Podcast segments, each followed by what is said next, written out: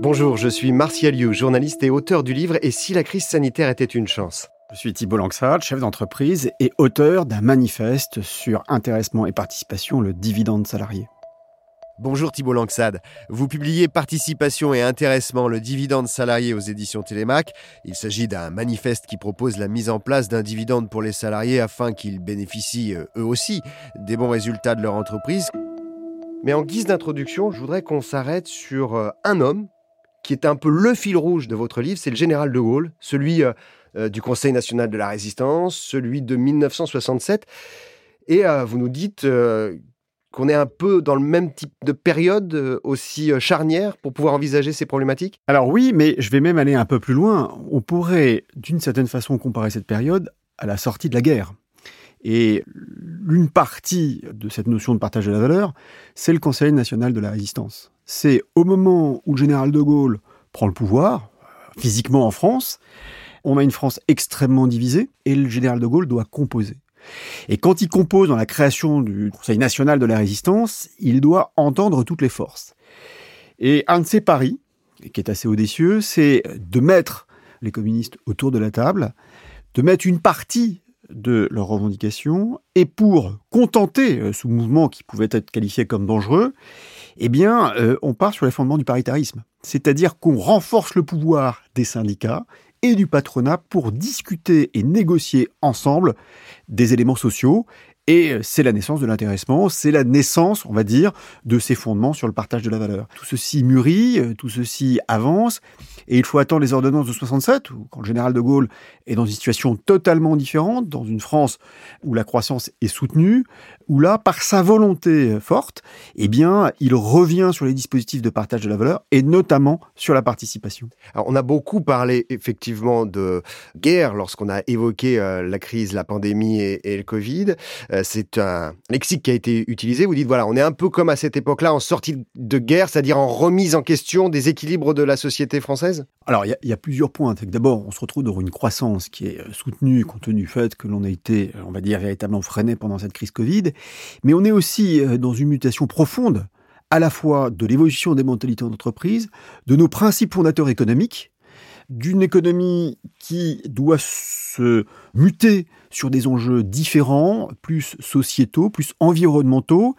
Et dans ces sujets-là, on retrouve un fondement sociétal qui est le pouvoir d'achat, l'association des collaborateurs, on va dire, des salariés de l'entreprise au partage de la valeur. Alors, la première phrase du livre, c'est L'intéressement et la participation sont de véritables serpents de mer pourquoi ce serait différent aujourd'hui d'hier? Pourquoi est-ce qu'on prendrait plus en considération cette thématique?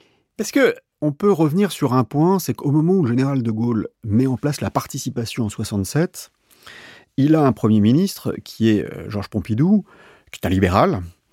Quand on lui parle de partage de la valeur en tant que libéral de l'époque, il ne le voit pas d'un très bon œil de Gaulle qui demande à ses ministres de réfléchir sur une formule de partage de la valeur au travers de la participation. On crée une formule qui est, elle est barbare, mais je dois la dire, euh, c'est le bénéfice net comptable, moins 5% des capitaux propres, fois un demi, multiplié par la masse salariale divisé par la valeur ajoutée. Alors là, je pense que j'ai perdu tout le monde. mais qu'ils ont pris des notes. mais tout ceci est une formule comptable qui nous rapproche de la philosophie d'un dividende. Et on y reviendra tout à l'heure. Mais il met un demi. Et le général de Gaulle ne voit pas le coup venir. Et d'ailleurs, quand on interroge Georges Pompidou à la sortie du Conseil des ministres, au moment où la décision a été prise de prendre la participation, les journalistes qui l'interrogent lui disent alors, monsieur le Premier ministre, vous êtes content de cette formule? Et euh, Georges Pompidou répond en disant mais est-ce que vous avez déjà vu le général de Gaulle dans un conseil d'administration?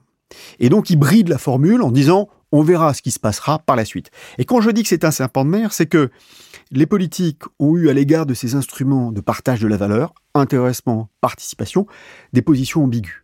Les syndicats ont eu des positions ambiguës, parce que c'est de l'argent qui est désocialisé, défiscalisé avec tout ce que cela comporte. Et donc, euh, on a eu des taxations importantes qui ont rythmé des complexités administratives.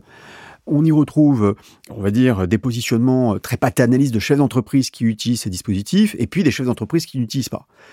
Et puis comme c'est de l'argent qui était défiscalisé, progressivement, comme c'était une niche, on y a appliqué des pourcentages de fiscalité, qui fait que ces instruments n'ont été plus ou moins utilisés au fil du temps.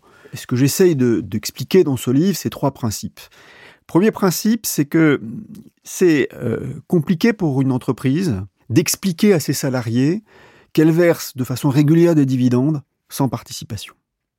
Le deuxième point, c'est que je pense qu'on est arrivé à une certaine maturité dans la formule compliquée et barbare que je vous ai livrée tout à l'heure, qui fait qu'on peut aller plus loin dans la redistribution et probablement euh, supprimer le 1,5 qui servait d'encadrer au départ une mesure dont on ne savait pas très bien comment l'utiliser. Et puis le troisième point, c'est que ça doit concerner toutes les entreprises. Voilà les trois points clés.